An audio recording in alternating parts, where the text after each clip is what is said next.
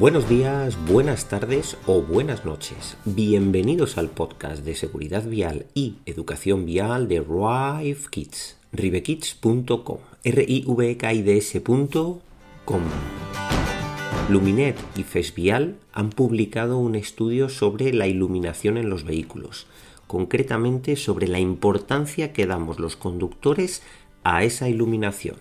¡Arrancamos!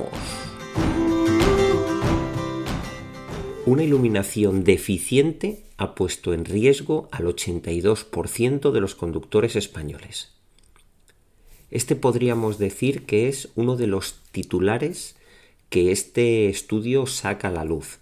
Y es que los conductores reconocen, los conductores españoles reconocen que en un 82% han sufrido situaciones donde una iluminación mala, deficiente, bien por condiciones meteorológicas o bien por lo que sea, ha producido grandes dificultades de visión y sin embargo, existe poca percepción de riesgo sobre las consecuencias de una mala iluminación del vehículo y casi no se valoran los beneficios de la propia luz diurna a la hora de reducir la siniestralidad.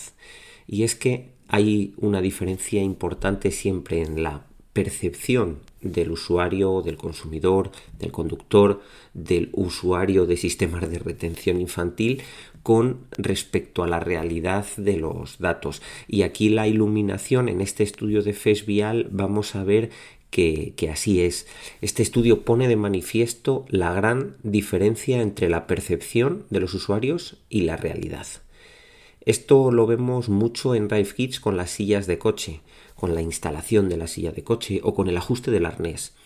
La familia piensa que la silla tiene que quedar completamente inmóvil en el coche cuando se instala, y sin embargo eso no tiene por qué ser exactamente así.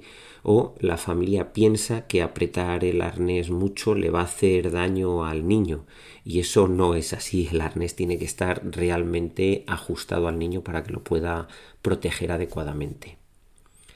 La percepción del conductor sobre sus sistemas de iluminación en el vehículo también es bastante conformista, aunque en ocasiones, bueno, pues comienza a despertar interés cuando se la pone en relación con la seguridad vial un parque automovilístico como el español, que está muy, muy envejecido y es que más del 50% de los coches tienen más de 10 años, hace que, bueno, pues a lo mejor la calidad, bueno, a lo mejor no, la calidad de la iluminación de muchos de los vehículos, pues digamos que tiene ciertas limitaciones. La tecnología en los vehículos va avanzando y cuanto más moderno es un coche, potencialmente mejor tecnología de iluminación va a tener y mejor tecnología de seguridad vial en general va a tener. Y es que la iluminación de verdad es seguridad vial, es seguridad activa de manual. Nos va a ayudar a prevenir ese accidente porque vamos a poder ver y ser vistos con mayor calidad. Insistimos en el dato de que el 82% de los conductores reconoce que se ha visto inmerso en una situación de riesgo donde la iluminación era deficiente.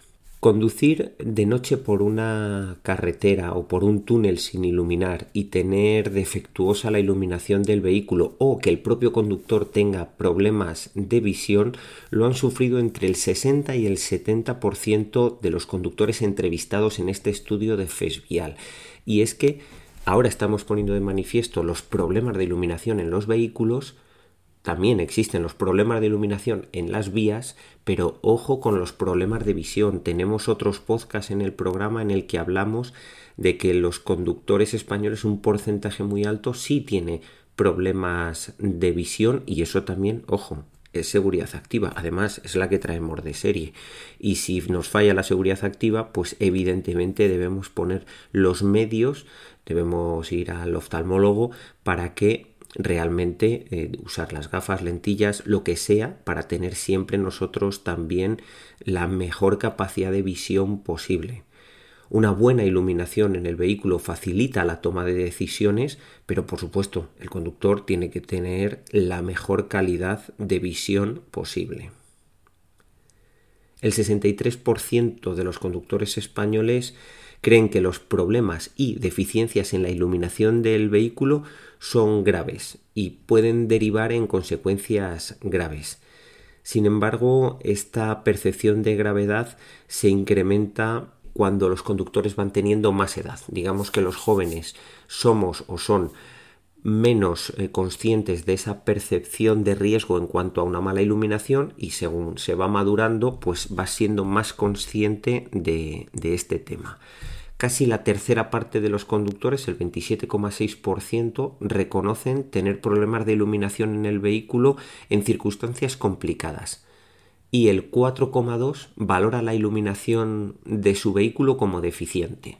Pero claro, si el 4,2 la valora como deficiente y no va al taller a, subsanar ese grave problema, pues la percepción pues va a seguir siendo una percepción. 7 de cada 10 conductores consideran que su propio vehículo dispone de una iluminación adecuada o perfecta. Sobre todo son conductores que usan vehículos nuevos o vehículos con menos de 5 años que es donde potencialmente están instalados los mejores sistemas de iluminación. El 10% de los conductores entrevistados han tenido un incidente producido por problemas de iluminación. Ojo, el 10%. Estudios de accidentalidad vial señalan que en accidentes con víctimas el porcentaje de ocupantes de automóviles y peatones con lesiones mortales aumenta en un promedio del 84% cuando la visibilidad es limitada. Ojo, la visibilidad. Hablamos de tanto la visión del conductor, la visión del peatón, como la iluminación del vehículo y ojo, la iluminación de la vía también tiene mucho que decir. Conducir con mala iluminación nocturna es considerado un factor de riesgo medio en seguridad vial. Y es que el alumbrado en buen estado mejora nuestra conducción. Y por supuesto es recomendable, es, debería ser obligatorio verificar de forma periódica las luces del vehículo, tanto que funcionan de forma correcta como de forma óptima, que realmente están dando toda la calidad de luz que deberían dar.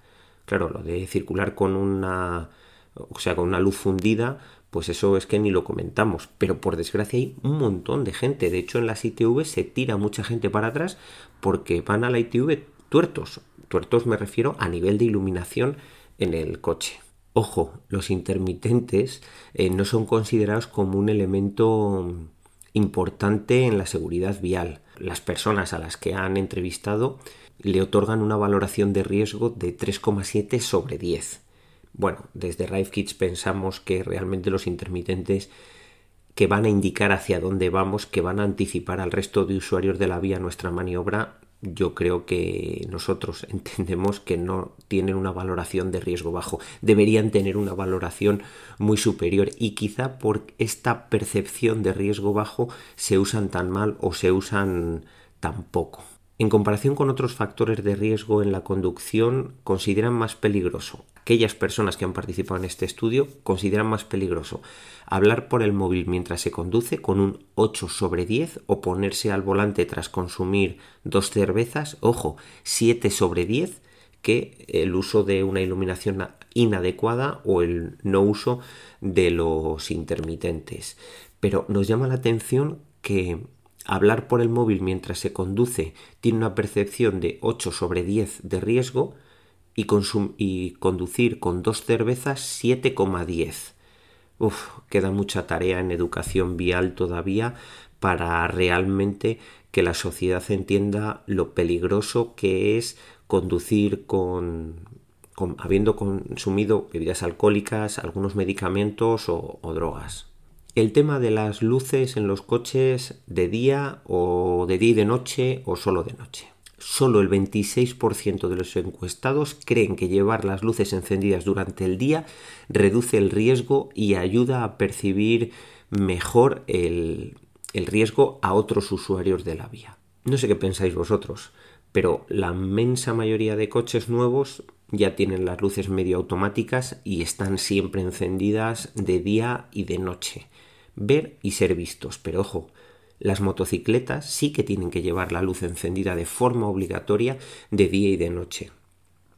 Puede llevar a error el hecho de que los coches, los turismos también lleven las luces encendidas de día? Bueno, eso daría para otro podcast y para otro debate muy diferente. Aquí estamos hablando de la percepción de riesgo para el usuario en cuanto a la iluminación del vehículo y vemos que la iluminación no es todo lo buena que se debería y bueno, pues la percepción todavía queda mucho camino por recorrer. Actualmente tenemos luces de LED, luces halógenas, luces de xenon. Hay un montón de tipología de luces. De verdad, la que tenga su vehículo, manténgala, téngala en perfectas condiciones para tener la mayor intensidad lumínica. Hay muchas veces que cuando se va a cambiar una bombilla, bueno, pues no tiene por qué ser la que más dure la que mayor intensidad lumínica nos dé y a lo mejor es preferible pensar en tener una luz que vayamos a cambiar un poquito antes pero que tenga mayor intensidad lumínica. Revisión y mantenimiento. La revisión y el mantenimiento en todos los componentes de un coche son seguridad vial. Las ruedas, las suspensiones, los frenos, hasta el aceite del motor. Todo absolutamente es imprescindible para que ese conjunto funcione perfectamente. Y las luces también lo son. Y por desgracia solo el 37,9% de los conductores revisan las luces. Ojo, pero cuando las revisan, pues cuando llevan el coche al taller o a la pre-ITV. De verdad, las luces son algo muy, muy, muy importante. Tan importante como la presión adecuada de las ruedas. Y es que hay una gran preocupación en cuanto al estado de la iluminación en los vehículos de mayor edad, de mayor antigüedad. Pero tampoco en los nuevos dejemos de hacer esas revisiones sobre la capacidad lumínica que tiene nuestro vehículo. La mayoría de las personas se dejan guiar por los profesionales de los talleres a la hora de elegir qué tipo de iluminación hay que poner, cómo ponerla, etc. Y eso la verdad es que es adecuado, pero para eso hay que llevar el coche al taller. Y hasta aquí el programa de hoy del podcast de seguridad vial y educación vial de Rive Kids. Ya sabes que para un asesoramiento 100% personalizado te esperamos en atención.cliente@rivekids.es. Nosotros te hemos mostrado los datos de este estudio de FESVIAL. Y si supiéramos, de verdad te aconsejaríamos mucho más sobre la iluminación de tu coche. Pero lo único que sabemos de la iluminación de tu coche es que tiene que ser óptima.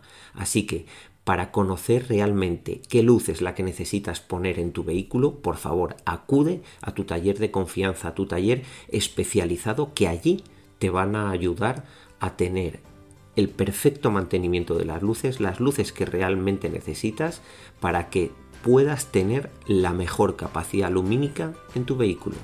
Y para despedirnos como cada día, recordamos nuestro eslogan.